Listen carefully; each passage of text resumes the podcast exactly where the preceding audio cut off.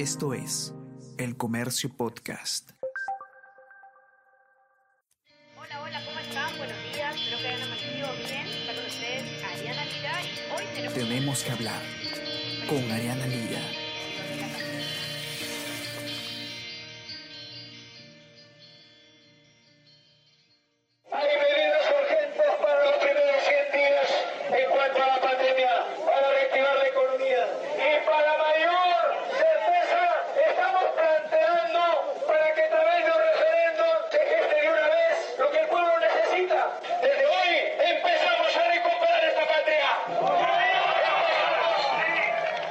A todos, ¿qué tal? ¿Cómo están? Espero que estén comenzando muy bien su día. Yo soy Ariana Lira y como escuchaban hace unos segundos, hoy tenemos que hablar sobre el plan de gobierno de Pedro Castillo, el nuevo plan de gobierno de Pedro Castillo. Este es el segundo que presenta y eh, se llama Perú al Bicentenario y tiene como finalidad dar a conocer las medidas que en un eventual gobierno suyo se tomarían en los primeros 100 días de su gobierno.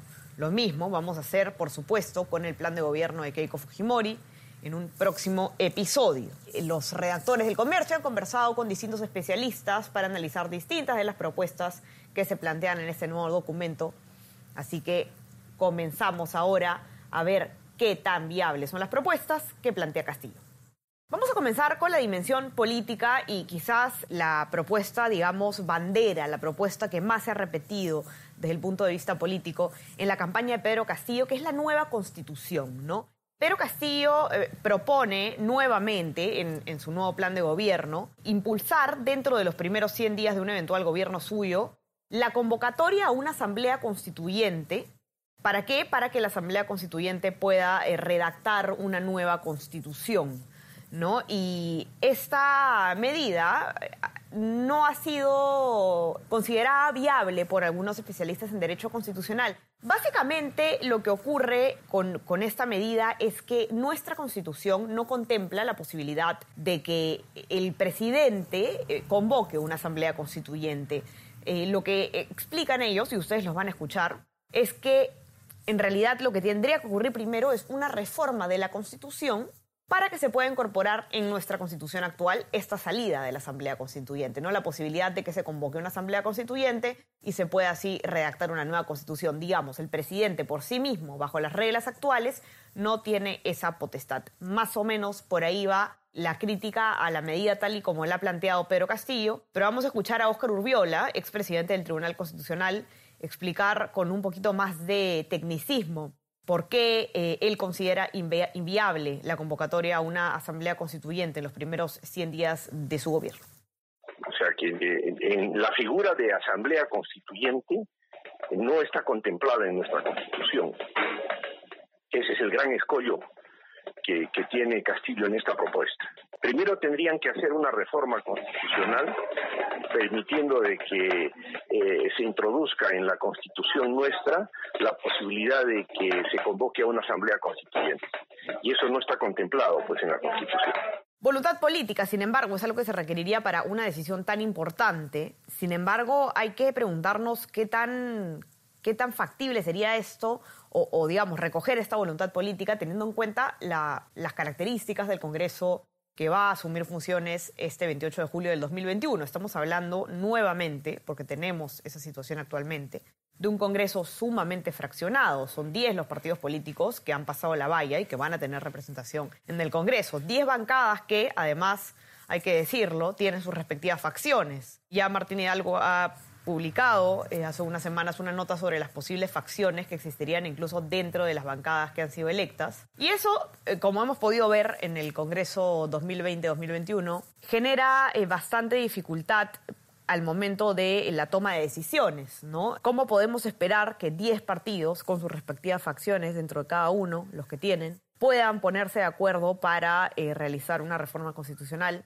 tan importante en un plazo tan corto, ¿no? El, el señor Pedro Castillo tiene una importante bancada en el Congreso, pero hay otras y sin duda el, tomar una decisión de un calibre tan importante no va a ser cosa fácil, ¿no? Vamos a ver cómo ocurre, cómo ocurren los hechos si es que el señor Castillo eh, llegase a, a, convertirse en presidente de la República, ¿no? Vamos a necesitar muchos consensos en el Congreso para llevar a cabo su propuesta y eh, eso en un Congreso fragmentado se hace pues eh, difícil. Alejandro Rospigliosi, también abogado constitucionalista, eh, va un poco en la misma línea de lo que decía el, señor, el doctor Urbiola. Lo que él señala es que el, el presidente de la República no puede crear la Asamblea Constituyente, sino que lo que hay que hacer es proponerlo al Congreso como una reforma constitucional. Y bueno, ahí volvemos pues al tema de qué ocurre en el Congreso, ¿no? Digamos que le, está poniendo, le estaría poniendo la pelota en la cancha, pero que así eh, como lo propone él, digamos, convocar, crear la Asamblea Constituyente, Rospigliosi cree que no es viable. Escuchémoslo.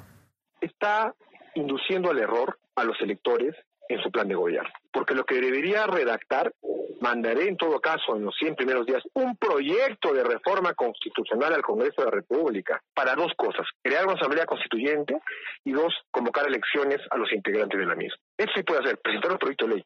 Ahora, dependerá del Congreso aprobarlo o desaprobarlo. ¿Y quién, qué votos más tienen de respaldo? ¿Tú crees que los 130 parlamentarios que, recién están juramentando sus cargos el 28, 26, 27 de julio del 2021 ni se han sentado bien en sus despachos congresales, van a aprobar una asamblea constituyente cuya primera pregunta va a ser que va a funcionar en paralelo al Congreso actual o lo va a reemplazar.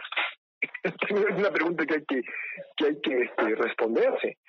Vamos a hablar ahora sobre eh, qué se propone en materia de, de pandemia, porque a diferencia del el plan de gobierno que presenta Pedro Castillo al Jurado Nacional de Elecciones al comienzo de, de, la campaña, este plan, este nuevo plan, sí tiene menciones a la pandemia. Increíblemente en el plan del señor Castillo, en el plan original, digamos, este famoso plan de gobierno que tiene la foto de Vladimir Cerrón eh, y, que es, eh, y que es de su autoría además, que ha causado tanto, tanta controversia, eh, no tenía una sola mención al manejo de la pandemia, ¿no? Lo cual evidentemente generaba mucha preocupación por parte de entidades, de nosotros los ciudadanos. Y lo que ha hecho el eh, señor Pedro Castillo es intentar remediar esta situación y en este nuevo plan de gobierno sí ha incluido definitivamente algunas medidas que él plantea llevar adelante para enfrentar la pandemia, ¿no? Entre ellos, pues, se plantean algunas cosas como lograr un millón de vacunados por día, aumentar las camas UCI, implementar 5.000 equipos de atención domiciliaria y otras más. Yo quisiera centrarme eh, en el tema de las camas UCI, sobre todo. Él plantea mil nuevas camas para las unidades de cuidados intensivos. Algo que, sin duda es una, una propuesta, digamos, eh, que todos quisiéramos puede hacerse realidad, ¿no? Hemos visto que la deficiencia en nuestro sistema hospitalario precisamente eh, es uno de los principales motivos por los cuales hemos llegado a tener cifras tan lamentables en esta pandemia, ¿no? Lo que esta promesa de proveer mil nuevas camas equipadas también eh, habla de, de alcanzar 4.000 cánulas de alto flujo y además 5.000 camas hospitalarias en general. Para Jesús Valverde, él es médico intensivista del Hospital 2 de Mayo y también es expresidente de la Sociedad Peruana de Medicina Intensiva, considera que la propuesta es inviable. ¿Por qué él hace este análisis, que está publicado también en nuestra web? Él cree que eh, si bien eh, podría hacerse realidad tener mil camas UCI nuevas, eh, lo cierto es que no existen en nuestro país suficientes profesionales intensivistas en el país para poder estar a cargo de estas camas UCI. Vamos a escuchar qué dice él exactamente. Bueno, yo creo que en la parte logística eh, no hay problema porque ya los mercados internacionales están abiertos para la compra de equipos, ¿no? Al comienzo de la pandemia pues era difícil que sea un ventilador, un monitor, una cama, ¿no? Ahora ya es más fácil, ¿no? Inclusive eh, ya los distribuidores peruanos tienen stock de, de estos equipos. Creo que eso es, es, muy fácil, ¿no? Hacerlo. La cuestión es el recurso humano. El recurso humano eso sí es un tema que va a ser... Es difícil, es imposible prácticamente por el hecho de que ya la capacidad nuestra operativa para en estos momentos habilitar más de 2.000 casos y ya llegó a su capacidad máxima ¿no? de recursos humanos. Entonces ya sobre eso no podemos hacer más, ¿no? Vamos a ver, por último, conversar de un par de las medidas que se han planteado en economía, eh, en este plan de gobierno. Este plan de gobierno, dicho sea de paso, eh, se, publica y el economista Kurt Burneo, que había ya eh, reconocido que Pedro Castillo lo había invitado a formar parte de su equipo técnico, ha deslindado además, este, se ha apartado ya, o bueno, digamos, no se ha apartado porque no es que hubo un pacto, sino que eh, ha ya dejado en claro que no va a ser parte del equipo técnico de Pedro Castillo, no ha declinado la propuesta porque ha considerado que no está de acuerdo con las propuestas económicas que, se plantean en este nuevo plan de gobierno y que, bueno, que no fue tomado en cuenta para, para realizarlo, ¿no? Es solo para poner esa, eso entre paréntesis, que es una noticia importante que se ha visto ayer. Vamos a conversar un poco sobre algunas propuestas que, plantea en este nuevo documento el candidato Castillo. Una de ellas es la de aumentar la inversión pública, ¿no? Básicamente lo que propone él es que haya una mayor inversión de parte del Estado que sirva pues para crear más empleo, ¿no? Eh, dice textualmente el, el documento un aumento relevante de la inversión pública, caminos, riego, hospitales, saneamiento y colegios para promover empleo en construcción e industrias vinculadas es una propuesta entonces para reactivar el empleo en esta situación en la que nos encontramos actualmente con una urgencia en reactivar la economía. Han conversado eh, con el comercio César Fuentes, que es director de la Maestría de Gestión Pública de la Universidad de San, y básicamente lo que él explica es que en, en, el Perú, más que aumentar, digamos, la inversión eh, pública, hay que mejorar la, la eficiencia del gasto que se realiza, ¿no? No considera que sea tan sencillo como se propone, ¿no? Digamos, realizar obras, inversión para generar empleo, pero vamos a escuchar qué dice exactamente el señor Fuentes en el siguiente byte. Realmente el, el primer tema de inversión pública, hay un tema que la base tributaria es pequeña ¿no? en el Perú. Y yo creo que con respecto a esto, lo más importante es primero focalizar la inversión pública y generar mecanismos de gestión y de calidad en el tema de la inversión pública. Es decir, lo que, lo que tiene que hacer fundamentalmente es, más que aumentar, yo creo que es mejorar la inversión pública. ¿Y esto qué significa? Quizás dentro de todo, donde yo creo que sí hay que apuntar más, quizá en los temas de empleo, que no puede hablar de caminos rurales, o puede hablar, ¿no cierto?, de arriba muy focalizado. Los temas de hospitales, los temas de colegios, fundamentalmente ahí lo que hay que hacer es trabajar, no el capital fijo, ¿no?, que es el tema asociado a más hospitales o más colegios, sino fundamentalmente el tema a mejorar el, diríamos el gasto por el punto del gasto corriente, ¿no? Es decir, que realmente no solamente es incrementar, sino mejorarlo en calidad, ¿no? Si uno ve los números, los gastos en educación y los gastos en salud, históricamente son los más altos que ha tenido el Perú en los últimos años. Entonces, si uno ve, por ejemplo, diría, este, educación es alrededor de 20% casi del presupuesto de la República. Más, más ya tendríamos que pasar a un punto más, por ejemplo, del presupuesto, sería un punto o dos puntos más de PDI, realmente es imposible, ¿no? Entonces hay un tema de inviabilidad en el tema de generar mayor gasto en educación. Yo creo que lo que es importante es trabajar los temas de calidad, trabajar los temas de eficiencia Ajá. y fundamentalmente lo creo que no se hace en el Estado es acercarnos al ciudadano. ¿En qué sentido? Temas tan sencillos, por ejemplo, como mejorar eh, la percepción del ciudadano en términos de calidad, tener encuestas de calidad como se tiene en el sector público, en el sector privado. Estas son cosas que parece que no impactan en el tema, eh, pareciera que son poco, diríamos, pequeñas, pero es importante comenzar para establecer una relación, no solamente de aumento de inversión pública, ¿no? Se puede hacer, pero tiene muchos límites, sino mejorar en lo que estamos haciendo. También ha opinado Carlos Casas, decano de la Facultad de Economía y Finanzas de la Universidad del Pacífico, sobre esta propuesta. Escuchémoslo. A mí aquí lo que me preocupa es que nuevamente se cae en el lugar común para mover el empleo en construcción e industrias vinculadas, ¿no? Y la inversión pública hay que verla como un componente más de mejora de la calidad de vida en el mediano plazo de la población, en el largo plazo, ¿no? Este, y no, no algo de corto plazo, ¿no? Porque la inversión pública no es gastar, es crear infraestructura que permita tener mejores condiciones de vida, mejor este, dotación y mejor servicios a la población, ¿no? Entonces, obviamente, hacer caminos, riego, hay, hay muchas brechas que cerrar. Otra propuesta importante que plantea Pedro Castillo en el Plan Bicentenario es el de eh, una nueva reforma agraria, una segunda reforma agraria. Es uno de los ejes que, plantea él en su, en su nuevo plan de gobierno. Vamos a, a ver exactamente qué es lo que dice el texto en ese sentido. Y cito, lo que entendemos como segunda reforma agraria es el desarrollo rural agrario y participativo como una decisión política importante para la gestión de una agricultura con enfoque territorial y desde abajo, desde la participación movilizada de las organizaciones territoriales y locales de los productores. Eso es lo que dice puntualmente el texto. No se está hablando de una reforma agraria eh, como la primera reforma agraria, la reforma agraria realizada durante el, el, gobierno del general Velasco Alvarado, sino que se está hablando pues de una gestión de la agricultura con enfoque territorial y desde abajo. No hay tampoco mucho detalle, pero el comercio conversó con Daniel de la Torre Ugarte, él es investigador del Centro de Investigación de la Universidad del Pacífico, y él está de acuerdo con el diagnóstico, ¿no? Eh, cree que es correcto, eh, digamos, realizar una gestión de la, de la agricultura distinta, sobre todo que tenga una gestión, digamos, territorial, pero lo que cuestiona es la falta de la explicación de cómo se va a realizar una propuesta de esta medida, ¿no? O sea, dice, está bien lo que, lo que se la necesidad, pero no se dice cómo se va a realizar, que, como ya deberíamos haber aprendido, es igual de importante siempre el cómo que el qué. ¿no? Vamos a escuchar qué dice Daniel de la Torre Huarte. El gran reto es cómo se lleva a cabo. O sea, que la idea sería planificar o tomar la decisión del uso de la tierra desde el nivel de microcuenca, excelente. Que, que hay que fortalecer la, la, agricultura familiar, excelente.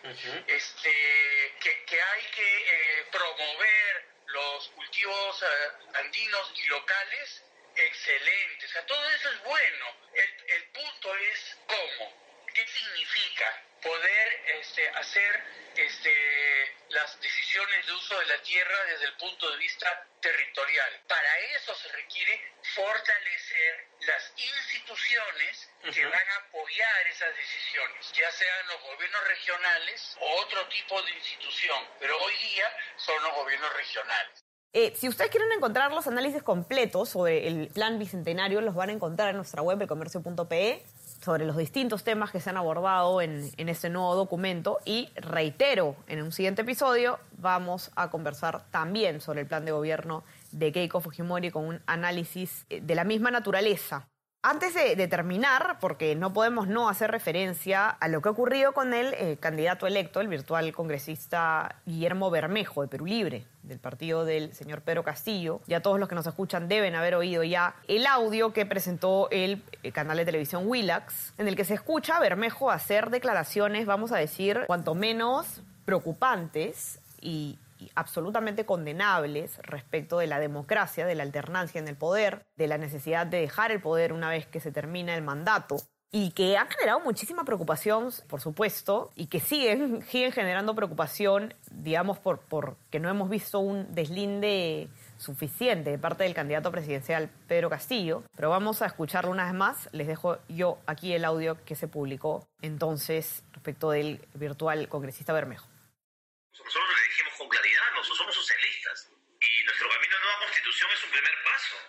Y nosotros si tomamos el poder no lo vamos a dejar, ¿no? O sea, nuestra quedarnos para, instaurar un, proceso revolucionario en el Perú, ¿no? Porque finalmente este, si, si, si en el peor de los casos nos fuera mal, nos tiene que ir mal con nuestras banderas, no con la de ellos, ¿no?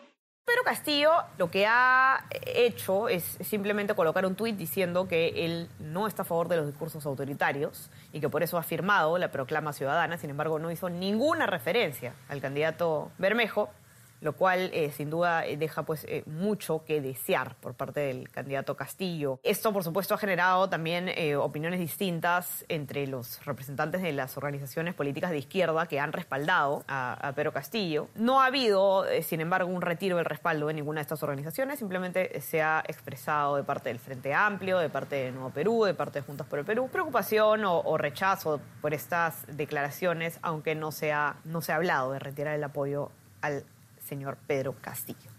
Para toda esta información y más y todo lo que se tenga que comentar, no se olviden de revisar nuestra web, elcomercio.p, y van a poder encontrar ahí todos nuestros detalles sobre la cobertura de esta eh, segunda vuelta electoral. Así que manténganse conectados. No se olviden que también estamos en Spotify y en Apple Podcast para que puedan escuchar todos nuestros podcasts y que se puede suscribir a nuestro WhatsApp, El Comercio Te Informa, para recibir lo mejor de nuestro contenido a lo largo del día. Les mando un abrazo y que tengan un excelente día, a seguir cuidándose y estar muy informados. Chao, chao. Esto fue Tenemos que hablar.